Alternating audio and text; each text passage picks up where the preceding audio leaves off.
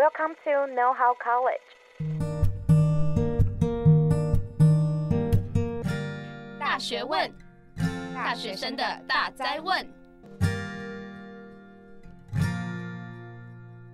欢迎回来，《大学问》大学生的大哉问，我是主持人 Iris。在这个暑假间，我身边有许多人都飞出国交换，在国外生活时，语言必定是一个很重要的一环。透过语言的表达，才能知道对方想要传达的正确讯息，以及好好的体验在地文化。而我本身呢，毕业于正大，所以在校园里总是充斥着会讲各式各样语言的外语人才。许多我校外的朋友总是会问我说：“哎。”你们学校不是有很多那种特别语言的系吗？那他们都在干嘛啊？所以呢，今天我邀请到我政大的两个好朋友，一个是政大土耳其语文学系的拉拉，另外一个是斯拉夫语文学系的 Jimmy，来为大家揭开冷门语系的神秘面纱。欢迎拉拉跟 Jimmy。Merhaba, benim adım Lala，我是就读土耳其语文学系的拉拉，现在是大五，今年准备要去土耳其的安卡拉大学交换一年。Всем привет，我是就读于斯拉夫语文学系的 Jimmy，那我也是将即将去莫斯科交换一年。诶，那我想问一下 Jimmy 跟拉拉，你们当初怎么会选择这个语系呢？我的话的话，应该算是分数加兴趣，因为我是指考考上土耳其语文学系的。那指考因为有分数加权，所以我选择外语学院的科系比较容易上。 然后加上我自己也比较喜欢学习语言，所以就来到了这个科系。我自己是透过删去法，因为那个时候发现自己在文法商上面对法跟商的兴趣好像还好。然后学测的时候看那个榜单，就看到这个系，就觉得一见如故。我是一个很靠感觉的人，所以当下就决定可以试试看报考这个系。那你们后来知道自己要读这个系之后，你们？在高三的那个暑假，你们对自己有什么样子的期待？就是，哎，我在毕业或者是我在大学四年中一定要做什么事情啊，或者是一定要得到什么样子的东西？我在升大一前呢，因为还不是很确定自己的志愿，不太确定以后是不是真的要走这个科系相关的，所以我会多修课，然后多探索，多参加一些活动。其实也可以多修一点选修课。我自己的期许是，首先一定要学好这个语言嘛。那其次最重要的就是出国，因为学好语言的话，毕竟还是要跟呃国外去国外去看看，然后能够学习到更多语言之外的知识，像是文化啦，或者是不同国家人的思考方式等等。嗯，了解。在这个四年间的期间，你们实际上在你们系所到底学到了什么？你们比如说每一年你们的课程有什么样子的不同？我们系的话，大一到大三都有文法课和绘画课，然后大四的话必修就是绘画课加翻译课。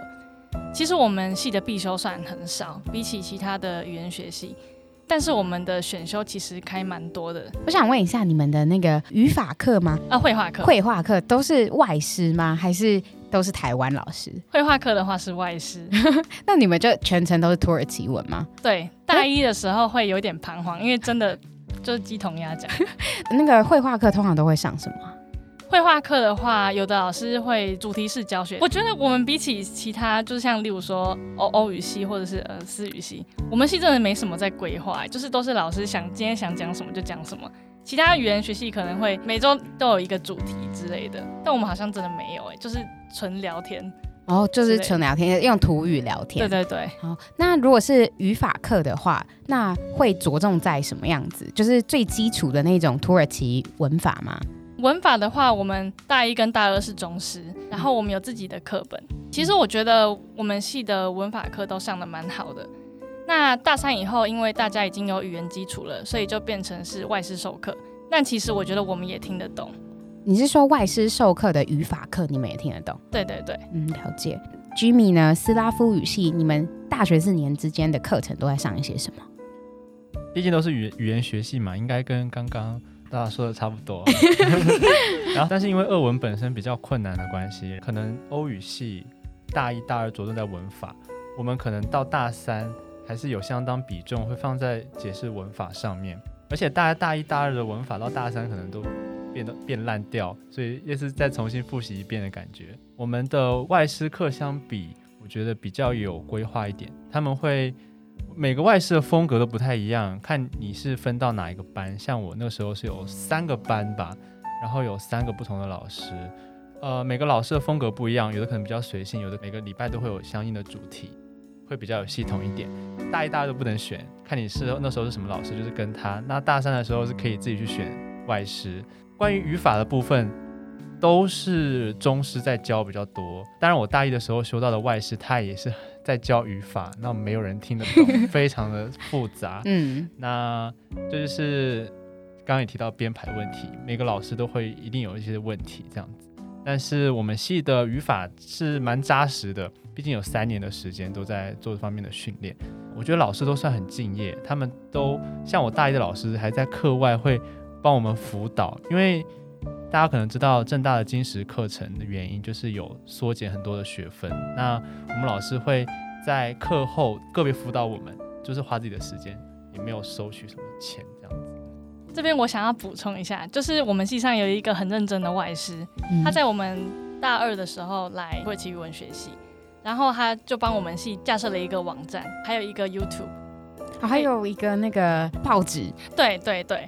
周报吗？还是月报？月报，对对对，对我印象很深刻。对，他真的很用心，他我也觉得他很用心。对，他还帮每一个级别都做相关的内容，例如说 A one 到 A two 适合的文章，然后还有听力练习之类的。你说在网站上面吗？对对对，从 A one 到目前应该也有做到 C one 了。哇，对，真的是非常用心的老师。他还出版了一本新的课本。哦，真的假的？对对对。哦，是新版再版的，是 B two 到 C one 的，之前没有。他怎么有时间做这么多事情？他就很用心。在这些课程中，你们有没有印象最深刻的？比如说人事物，而且是只专属于你们这种学院的才会发生的。我印象深刻的是我们的系上选修。其实我是到大三、大四才开始选一些系上选修，因为之前都怕听不懂，所以不敢选。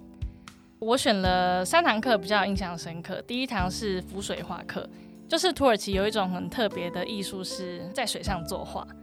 然后这堂课上面，老师就会带我们在水上作画，一边用土耳其文解释，所以就是一个很开心，然后又可以学到东西的课。第二堂课有点类似，也是同一个老师开的，这堂课叫做土耳其伊斯兰书法艺术，就是我们会学习怎么用呃鄂图曼文写伊斯兰书法，就不一定要会鄂图曼文，只是你可以一边练习，然后一边用土耳其语学习那个时代相关的一些历史啊，还有艺术这样子。第三堂课的话是土耳其的博物馆巡礼，博物馆与历史遗迹巡礼。这是什么啊？哦，这堂课就是老师会带我们介绍土耳其的一些世界文化遗产，然后还有历史遗迹。其实是这堂课对我来说很重要，因为它让我拓展了蛮多的视野，就发现说，哎，土耳其是一个很漂亮的国家，然后就会让我很想去，然后很想要更了解这个国家。那 Jimmy 呢？呃，我我刚刚不是讲说我们大概到大三都是在学文法嘛，所以大概大三下就可以去选一些进阶课程。我记得我印象什么样子的进阶课程？我们有好像有分六个，然后可能每一个学期会开大概两到三种，可能是外交的、经贸的，可能是文学，也有可能是社会，大概就是这些领域。我记得印象最深刻的是文化课程，它是一个。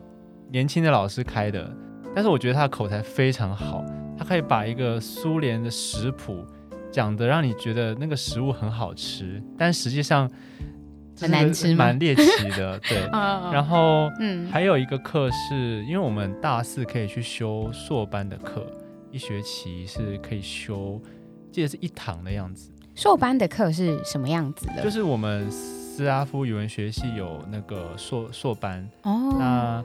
就是我觉得是蛮难得的机会，因为你就可以在大学不用去缴额外的那个学分费嘛，因为硕班比较贵，就有机会去上硕班的课，也可以知道自己是不是喜欢，呃，想要继续读下去这样子。记得我修过硕班的课，有两个印象深刻的，第一个就是实务翻译，那他这个其实是从央广的一个主播吧。他来教我们这个课，因为他跟我们系上的关系很好，他非常喜欢从那种独立媒体去看。等一下可能会讲到，就是独立媒体呢是不同于俄国政府的媒体，他会讲一些比较多政府覆盖不到的层面。他这个翻译就是可以从这个报章媒体当中找一则新闻，那我们就会去学习翻译。那里面会有很多口语的东西，平时根本就学不到。透过这个课堂，就会发现哦，原来这个口语的翻译是这么不一样。第二个是硕班开的一个叫“白银时期”的戏剧选读，那这个课呢非常的猎奇，就是我们要去读那个二十世纪初的剧本的原文。俄文吗？对，俄文。哦。这个剧本呢，你读完的感觉百分之九十都是从头到尾字都懂，但是也不知道他在讲什么。更何况我们百分之五十的字都不懂，就是非常的猎奇。那我们老师可能也没有要求我们都读懂，但是就是会引导我们去了解。但是我觉得它的猎奇程度实在是太诡异了。例如什么样子？你可以举个例吗？就是、就是、为什么会很猎奇？就是那种现代剧场啊，然后大家可能没有什么故事情节，就突然跑出来一个什么，然后就走了，然后又来一个什么，又走了。就是很抽象的，就好像在看一个抽象的画作，但是它其实是一个剧本，嗯，或者是有一些实验性的剧本。什么叫实验性的剧本？可能是它不是为了讲一个呃故事，或者是一个很有连贯的剧场，它是为了表达一个宣言，可能是说我的一个理想是要推翻之前的艺术，或者是怎样，所以它的形式看起来就是非常的可怕，非常的奇怪。那我们就是要去的试着去理解他为什么会这样写。好酷哦！那这样如果没有一些，比如说艺术基础的学生呢？对啊，因为他硕班的课就是大家会比较吃力一点。哦，听起来这些课程真的都是一些好特别的，相信在其他大学或者是其他院所一定都会没有的课。依照我的小道消息啊，我记得两位的外语能力都是蛮好的。想问你们在台湾的时候，你们是怎么培养这种冷门语系的能力啊？嗯，我觉得可以从兴趣出发。例如说，如果有人喜欢化妆的话，那他可以去找，例如说我是学土耳其语，那就去找土耳其语的相关 YouTuber，然后去看那些美妆频道，然后一边学单词。或者是交友，因为像是正大的话有 body Program，可以和来台湾交换的外籍生做学伴。那我也透过这一个管道，然后接待过三个学伴，就跟他们一起出去玩，然后吃饭，一边练习练习中文和土耳其文。他陪我练习土耳其文，然后我陪他练习中文，这样子。第三个方法，我觉得是系上选修，就是我刚刚讲的一些课程。因为这些课程，一方面是可以让你把土耳其文学的更好，一方面是让你对土耳其的文化还有历史整体来说更有兴趣，也会增加学习的动机。那我想问一下，就是如果你刚才讲这些都是多接触，比如说透过不同的管道啊，多修一些课程啊，或者是多认识一些交换学生，那你自己在比如说自己在读的时候，或者是自己在整理笔记的时候，有没有一些小撇步可以就是分享给大家的？我的话，我其实不是一个会背单词的人，但是我自己有整理生字笔记本。其实我对我来说，那个意义就是参阅用的而已，我不会真的就是很认真的去背那些单词。对，但是我认为多看几次就比较有印象。然后就你有自己一个葵花宝典来储存你所有的土耳其的单字。对，然后还有文法。然后还有文法。对，主要是这两个。嗯嗯，嗯，就你觉得这些写下来都是其实有帮助你？对，有一个很棒的 APP 叫做 Anki。我不知道大家有没有听过，Anki 暗记，它中文叫暗记，嗯，黑暗的暗，然后记忆的记，嗯，就是这是一个单字的背单字的 APP。除了单字以外，你也可以写一些句子，因为像是有一些文法是需要透过系统性的练习，那你可以透过这种方式多看多背，就会把那个句子的架构记起来，还有一些单字记起来，然后然后就可以再套进去使用。对，了解。那 Jimmy 呢？呃，我觉得。我也赞同，就是以兴趣出发这一点，因为俄文真的就是比较小众，它的资源在台湾真的非常的少。首先，我建议大家如果对俄文有兴趣，可以去 B 站，那边有很多中俄字幕的影片，大家好好的每个都找出来看。兴趣的话，我自己是喜欢俄罗斯的音乐，那我大概大一、大二文法学的比较稳固之后，大三就去 YouTube 上面找一些关于音乐家影片。他们就会有一些采访的影片，非常多，就可以从里面找到很多有趣的用法啦、单字啊。有时候就会记得在哪个情境，这个讲者讲了什么字，那这些字最后就会变成一些很强的连接，那你就会记得很清楚。而且在同一个领域看比较多同一个领域的东西，你就会发现他们会一直重复一样的字，大概重复个三次，你应该也记住了吧？所以这也算是一个学习语言的方法吧。关于巴迪的问题，我之前的经验是，俄罗斯人有时候会有点高冷，就会有点拽拽的，就他们因为民族性的关系，我觉得他们都会比较自豪一点嘛。可能看起来不会那么好亲近，但是也不一定。我也遇到很很就是很好亲近的俄罗斯人，但是我自己觉得，如果想要跟他们有更深入的交流，而且是学语言的话，不妨可以用俄文来介绍台湾的东西，或者是中国的东西，因为他们会来台湾，一定是对台湾或就是一些文学啊文化有兴趣嘛。那你试着用俄文去介绍这些东西给他们，你也可以学习一下，就是怎么用一个新的语言去描述自己。熟悉的事情啊，比如说什么卤肉饭要怎么讲啊，道地的小吃，对，对一些口感描述的，对，其实可以延伸很多的字，这些都是那个上课比较难学到的，这是 Buddy 很好的一点。那我大三的时候，因为疫情，Buddy 可能没办法过来，所以我就是看到我们的戏板上可以跟莫斯科一个大学的学生在线上交流的机会，也是认识了两个学生，就是跟他们介绍，因为我很喜欢看。台湾的一些作家，像是三毛啊，什么呃蒋勋他们的书，所以我就会试着用俄文去稍微介绍一下他们这些书里面的内容啊，有时候甚至把那个原文直接拿出来看，但是因为不可能翻译得很好嘛，就会用全身力气去告诉他们这个字会怎么解释，但是他们有时候好像也 get 得到，因为他们中文其实也不错，你们就可以在聊天的上面把那些资讯都打出来，然后回去就可以把这些聊天记录记录下来，或者是你也可以。把那个会议录下来啊，之后就可以就可以重复看，这样子都是还蛮难得的经验。而且因为这样，一些高冷的人，他们可能因为你介绍一些可能文学给他们，他们会觉得哇，好像很厉害耶，就是就会想要跟你多亲近，你知道吗？就是朋友也会变多。我自己也觉得是这样子。很多台湾人其实不是都怕说，哎，我讲出来是错误的，所以就一直不敢讲。那你们当初在接待 Buddy 的时候，你们不怕就是不太敢跟他讲这个外语嘛？因为就怕他们是当地的人，然后你就怕自己的文法或者发音不正确而不敢讲。所以我觉得要去找一个他也在学中文的，彼此都可以知道说哦，我们都是初学者，对对对，或者是我们都是正在学习的人，所以不用害怕讲错或者是发音不好。对对对，彼此都是初学者，然后就会比较有同理心。然后有一些单字或者是话不知道怎么讲，那你可能用中文讲，他其实也听得懂。Jimmy 也是这样认为吗？其实我觉得大家都太担心对方是不是听得懂的问题。我觉得只要我们讲大概五成像吧，对方都已经知道你要讲什么了。我是这样觉得。至于那个细节，就是我们我们系上是会很追求文法，然后要变革。那有时候会想讲个话，都在那边想半天，然后最后才好像要数学计算出一个句子，好痛苦哦。别人都已经兴趣缺缺，不想要回你了。我倒觉得不妨你就讲嘛。不要想那么久，然后就靠直觉去讲嘛。想不到怎么讲，你可不可以切换成英文，就说那这个的英文是什么？这样子，至少对方在聊天的时候是顺畅的。我觉得对他们来说，比你这个发音标不标准，我觉得来的更重要。你们跟巴迪的交流会比较长久，他们不会觉得跟你讲话讲不了几句就有点无聊、兴趣缺缺啊什么的。有没有一些特别的管道？是哎，你们读了这个语系之后才发现，哎，原来在台湾有这些管道可以学习土耳其文啊，或者是俄文。我的话有两个 IG 账号可以推荐，因为其实，在台湾学土耳其语文的人，应该就是我们系上的吧，大多数大概九九成九都是。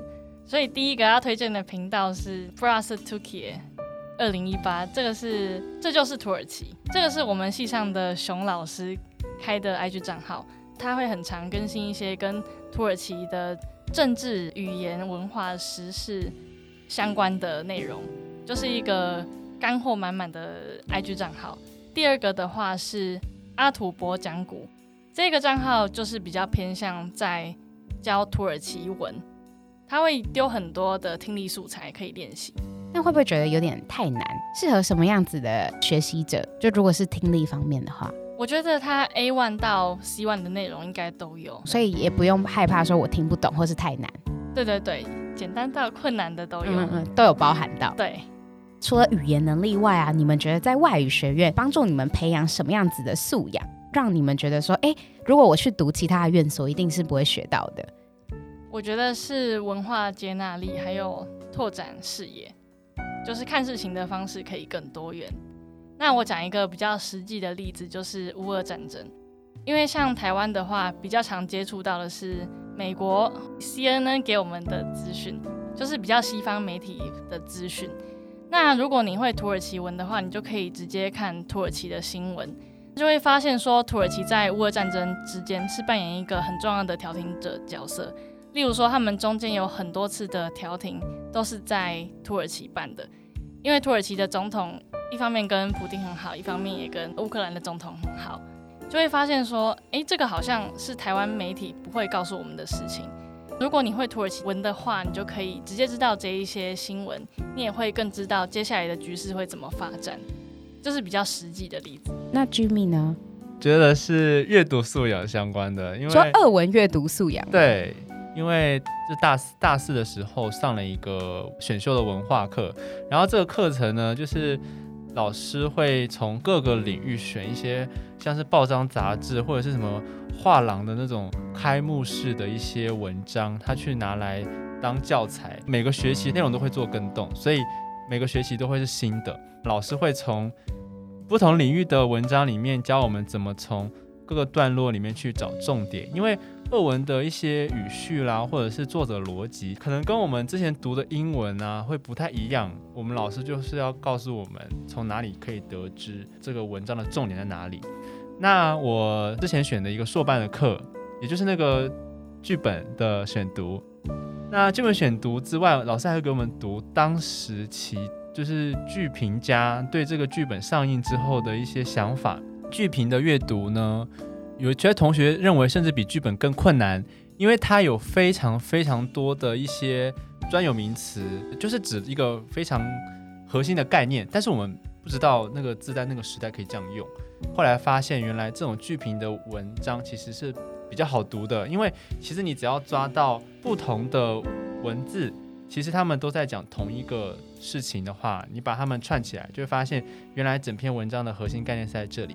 虽然它是某些关键字，这些关键字会以不同的形态出现，但是实际上呢，作者要讲的其实就那一个概念。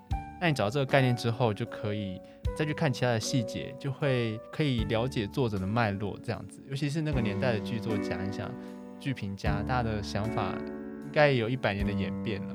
读懂他们那个年代的想法，其实是要花一些功夫这样子。我蛮想知道，那你觉得这个二文阅读的素养啊，如何帮助你应用到现实生活中？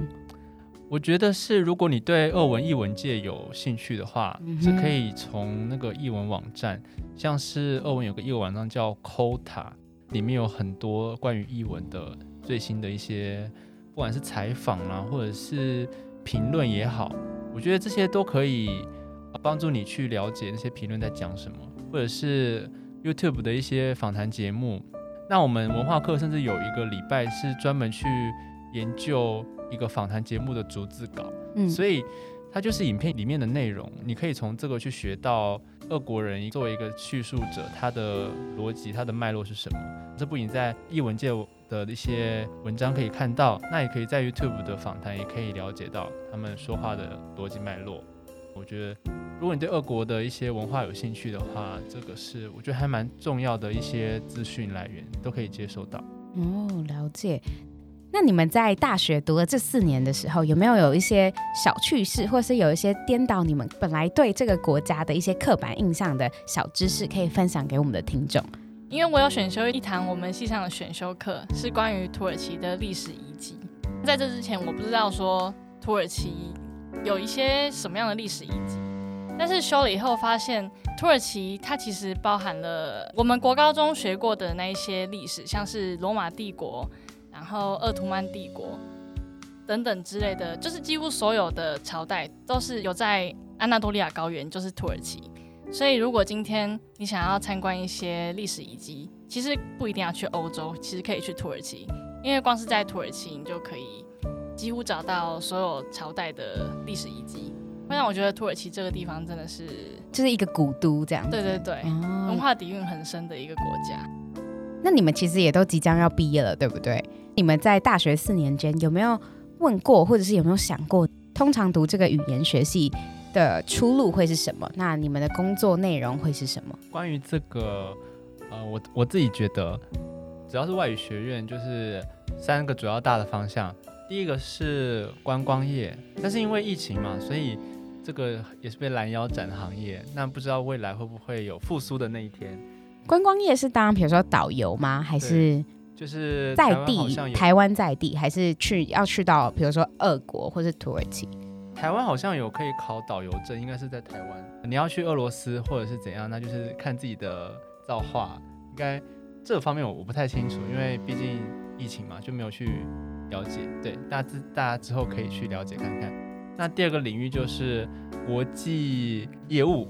国际业务的话呢，就是在像我们台湾主要是科技类的厂商，那像硬碟的或者是电脑，像我就认识很多学长姐在创建啊，就那个随身碟的公司，或者是维新去工作，是会用到俄文吗？对，那我我自己听到的是，每一家公司可能对俄文的需求，你会用到的量不太一样。像那个在创建的学长，当然这只可能是他自己的观点，就是他在工作中用到非常多的俄文，非常大的比例是俄文。维新的是一个学姐，她用到俄文的比例反而还好，可能是英文比较多，但是俄文确实是一个加分项这样。国际业务算是很多想要用语言去工作的，都会去从事这个工作，因为它的缺额比较大。那可能会从事像是订购啊、下订单啊，或者是跟客户要讨论、要开会，然后要决定，甚至行销之类的，都可能会碰到一点点。第三个领域就是公职了，比如说像、嗯、外交特考之类的，对，外交或者是国安局调查局什么的。对，他们都会对小语种有一些名额，但是不一定每年都会开，所以大家可能要关注下，是不是今年会有开俄文组的缺？对，小语组都是这样，不一定每年都会开。那上的几率会比较高嘛？因为就像你说的，就是虽然是比较小众的语系，但是会的人也比较少啊。对啊，像你报考英文组的话，上榜率会比较低，因为俄文组可能没几个人去考，但是。但是因为大家准备来讲，可能都选以英文组为主，那你可能到他会试出这个名额，二文组名额，你再再临时去准备二文组，也是有些学长姐们是这样子。对，所以第三个是公职。那这样听起来，其实好像。外语学院并不是一个还蛮拘泥的系所，哈，就是它可以有三大领域，然后这些三大领域又可以分别有观光，你可以去当导游，或者是做一些交易的买卖啊，或者是往外交特考这方面，想做什么都可以的情况下，不会让你们觉得更迷茫嘛？因为比如说我是会计系，我可能出来就是哦，那我就去会计事务所啊，就是这方面的工作，就是还蛮直观的去做的一个科系。像你们这种外院的，并不是好像有一个很直观的科系的情况下，你们不会觉得特别的迷茫吗？一定会很焦虑、很迷茫。那我的方法是，我会先列一个树状图，就是例如说，我大三升大四的时候，我在考虑我要不要出国，因为要不要出国，其实蛮影响到我之后要不要从事相关科系的工作。那我就会列说，如果我今天有成功申请到学校的话。我回来以后要往哪一方面？例如说，我要延毕继续修课，或者是我要考研究所，或者是我要就业。那就业的话，可能又分成我可能要准备外交特考，我可能要直接从事，例如说外商公司的工作之类的。这、就是树状图哦，就是画树状图，然后先分析一下现在的情况，然后大概规划未来，呃，可能下一步会是什么？对，因为这样子会让自己比较安安心。哦那 Jimmy 呢？我自己的想法是，我自己是没有做到这点，但是建议学弟妹们可以在大一的时候就去多多认识已经就业的系上学长姐们，你就可以很早的知道哦，自己毕业可能会从事什么样的工作，具体内容会是什么样，会有一个比较清楚的图像，你就会发现哦，这可能是我想要的。因为课程的方面，大一的话都是文法类的课程，然后都背单字。比较难知道比较大的图景，比较大的方向是什么。也很难从这个语言去获得更多其他的资讯，因为毕竟大一还是一个打基础的过程，所以你透过跟学长姐聊天，就可以很清楚自己未来是不是想要的。那也可以给自己更多的动力在基础练习上面。毕竟学语言在打基础的过程算是比较枯燥的，很多人会觉得，呃，不知道未来的目的是什么。所以我觉得先认识人脉，然后先了解这个途径是很重要的。到大二的话，你可能就会有一些双主修或者是辅系的机会。那你如果觉得发现大一发现自己不想要这方面的工作，那你就可以去。利用双主修或者是辅系，甚至转系，然后去到自己更想要的领域，或者是也可以去在大二的时候就去参加很多活动啊，去充实自己。如果确定已经喜欢这个语言的话，到大三、大四就会比较有趣，因为就会用这个语言去知道很多比较深刻的内容啊，比较充实的题材，就会比大一、大二光是学这种背单字啊、记文法啊来的很有趣的多，也会更加接近你。对未来自己工作的一个理想，对，哦就是多问学长姐，然后多去认识这个系所毕业的人脉，对对。想问一下你们接下来对自己的个人职涯发展会是什么？我的话，因为今年九月要去出国交换，然后明年七月回来，回国以后我预计是会直接出来工作，当然也有可能会准备，比如说外交特考。之类的，但大概就是这两个方向。但你想要就是透过去外国外交换的时候，就是一边看看，然后一边滚动式修正。对对对，因为我觉得现在规划就是要有一些初步的想法，可是不用规划到百分之九十的这种很精致的蓝图。对对对，嗯、因为我相信出国交换这段期间，想法一定是会改变。嗯，我也认同，就是在呃你多接触一些不同的视野的时候，你自己本身就会有一些内化，然后你就会对未来有更多不一样的想象。对对对。我的话，因为我就刚好经历疫情啦，在规划上面是非常的困难。像我在大三的时候，本来决定要去北京去交换半年，后来因为疫情，就很怕那边封城啊，出不来啊之类，就不敢不敢去嘛。后来发现其实去了也没有怎么样，就是也会成功的回来。但是那时候就决定我不要去。大四的时候呢，就变成是大四再待一年，大五本来要延毕一年出国。近期发生的惨剧就是乌俄战争嘛，对。然后从三月开始就非常不确定到底能不能交换，就处于一个天哪，我这个交换未成，那我是不是要去出去工作就业呢？但是我又没有找到真正想要从事的领域，这样子想说透过交换作为一个缓冲，就非常痛苦的过了好几个月，就变成是最后还是透过一些方法，最后莫斯科他们还是给了邀请函。最后还是可以去，因为我也是不是太会规划的人，是加上遇到这么多的变故，就变得非常措手不及啊。那现在至少有去交换一年的机会，就去国外好好想想，就是沉淀一下，说不定会有一些新的想法回来，就是再去做相应的事情。对，那你们自己本身是走过就是这种比较冷门语系的系所的四年，如果是针对于本来就蛮喜欢这个语系，然后就是读了之后，哎，发现我其实蛮喜欢的。这些学弟妹来说，你有什么样子的建议给他们？就是可以在大学中累积自己的实力。我觉得就是多多接触这个语言的所有事物，例如说喜欢看剧的人，然后就多看土耳其剧，或者是自己的兴趣去拓展。例如说喜欢健身的人可以看相关的土耳其 YouTuber。我是建议说，就是要。没有机会的话，也要自己创造机会。像呃，因为疫情可能没办法出国，那你要怎么跟国外的一些交换生做交流呢？你们可能可以透过线上的平台，然后透过会议的方式去交换你们彼此的知识。这样，如果未来的话，疫情放宽，可能会有一些展览啊，或者是是需要用到语言的一些实习的机会，大家就是要去好好把握这些机会。如果疫情没办法出国的话，大家可能就要想想看，就是用尽各种方法去接触这个语言，不管是用线上的，还是去多看影片啊，多去探索新的领域，或者是在自己喜欢的领域再多挖掘一些新的内容。反正现在网络实在那么发达，就算不能出国，你可以学到一些很多东西。然后在这些资源下，你可以在遇到不懂的就多问老师，再做一些修正。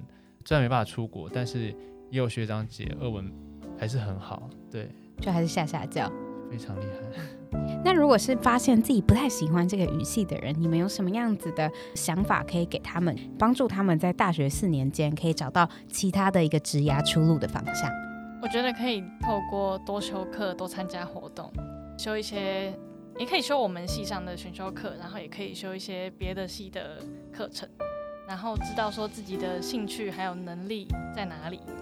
对，比如说像是我自己的话，我修了一些商院的课程，那我也修了一些其他语言的课程，例如说我有修西班牙文，也有修捷克文，也有修我们系上的选修课，那也有修什么统计学、经济学、会计之类的，就是。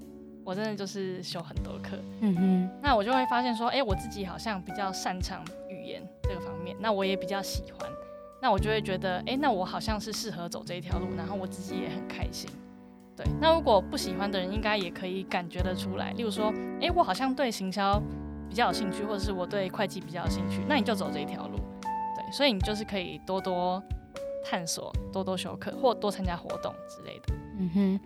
那我的想法是，可以从大一开始就去多多接触学长姐啦，或者是不同领域的人。政大的话，好像也有一些奖学金是可以去，呃，有一些导生制的，你可以去认识其他行业比较厉害的人，就可以了解到，哦，原来雁行计划吗？对对哦，对对对，我也记得有这个。应该很多学校都会有类似的计划，可以透过这些奖学金的计划去知道，哦，原来他们。已经成功的人，他们在某个领域他们是怎么做到的？这些都是要透过大学去获取的一些资源，我觉得可以对人生职涯有一些指导方向今天节目其实也快到尾声了，我先来帮大家做个总结吧。今天拉拉呢跟 Jimmy 都有提到，就是语言能力的培养。首先呢，你要先针对自己有兴趣的领域，像比如说，如果你很喜欢化妆啊，你很喜欢健身，或是你很喜欢译文的话，你就从这个方面，然后收集大量的资讯，先建立一下自己的一些背景的资料库，然后多认识一些这方面的单字，再应用到，比如说你可以去看一些影片啊，或者是影集，然后让你的这些单字还有你的发音啊，去跟影片做连接，这样可以更建立，还有帮助自己的语言能力的发展。第二个呢，他们有说到，如果你是对于自己未来很迷茫的话，你可以先画一个树状图，大致呢去规划一下你最近几年或是最近几个月的一个比较粗略的蓝图，然后呢，在一边走的时候，在一边滚动式的修正，而且一定要记得为自己创造机会，不论是可不可以出国呢，都可以多多接触这个语言，比如说可以找外国的学生透过线上的平台做交流，或者是如果是国外的学生来到台湾的话，也可以透过学校的一些计划啊，或者是 program 去接触那个国家的学生，这样子才会有更多的交流机会。最后，他们也有提到说，如果呢你发现了哎自己不太喜欢这个语言，那你要怎么办呢？你就可以透过不同的管道，就是去修习一些不同系所的课程，像比如说商院的课程啊，或者是如果你对社会。经济方面也有兴趣的话，也可以多修习一些课程，让自己知道说，哎，我大概会往哪一个方向前进。还有多累积人脉，多认识这个系所毕业的学长姐，或者是这些成功人士，多了解这些人是怎么发展自己的职涯，去多认识，然后推广就是自己的视野，也可以帮助到更认识自己，还有探索自己的部分。那最后呢，想要问一下 Jimmy 跟 Lala，如果是给一些冷门科系，因为毕竟其实不是只有有正大有冷门的语系，在其他大学有一些冷门的科系啊，也有很多人就读。如果是以冷门科系的过来人，你们有什么样的话想要对他们说吗？我觉得就是每一件事情都努力的去尝试，然后脚踏实地，也不要预设立场。例如说，有的人就会觉得。啊，读冷门科系感觉就是以后赚不到钱啊，饿死自己。你就不要读了，就是不要努力了。觉得可以先放宽心，不要想那么多，你就去尝试看看。如果发现说，哎，自己真的不适合，那你就转换跑道啊，或者是可以同时的去进行。例如说，同时修很多课程，参加很多活动，那也好好的学习你现在在学的东西，你就可以一边知道说，哎，自己适合什么，喜欢什么，不要预设太多的立场，脚踏实地。我是觉得。其实不管冷门还是不冷门，问题不在这边。我觉得更重要的是自己是不是对这个领域有热情。像冷门科系的话，可能读的人少，竞争也相对少。虽然说可能工作机会少，但是比起很多热门科系的学生来讲，可能竞争还会稍微小一点，因为读的人没有那么多。如果能从冷门科系当中找到自己的热情的话，总是会有机会的，一定会有机会的。因为只要给自己一些时间，然后自己实力够强的话，工作其实应该是不用担心的。对，大概就这样。嗯，啊，霍尔的移动城堡有一句话叫做“一流的人去到哪里都是一流的”。你知道霍尔的移动城堡？哎，这样让我想到那个、啊、三个傻瓜的，你们有看过吗？就是蓝秋啊，他其实也有说，追求卓越，其实成功自然就会跟着你。不管你是不是就读冷门语系的，或者是冷门科系的学生，那我们都觉得说，只要你好好的走每一步，然后让每一步呢都非常的充实，不管未来怎么样，我们相信都不会难倒你的。那今天的节目就到这边为止，大学问，我们就下次见喽，拜拜，拜拜。如果你喜欢今天的节目内容，欢迎到大学问 IG 追踪支持我们。并在各大平台订阅我们的节目哦，我们下次见，拜拜。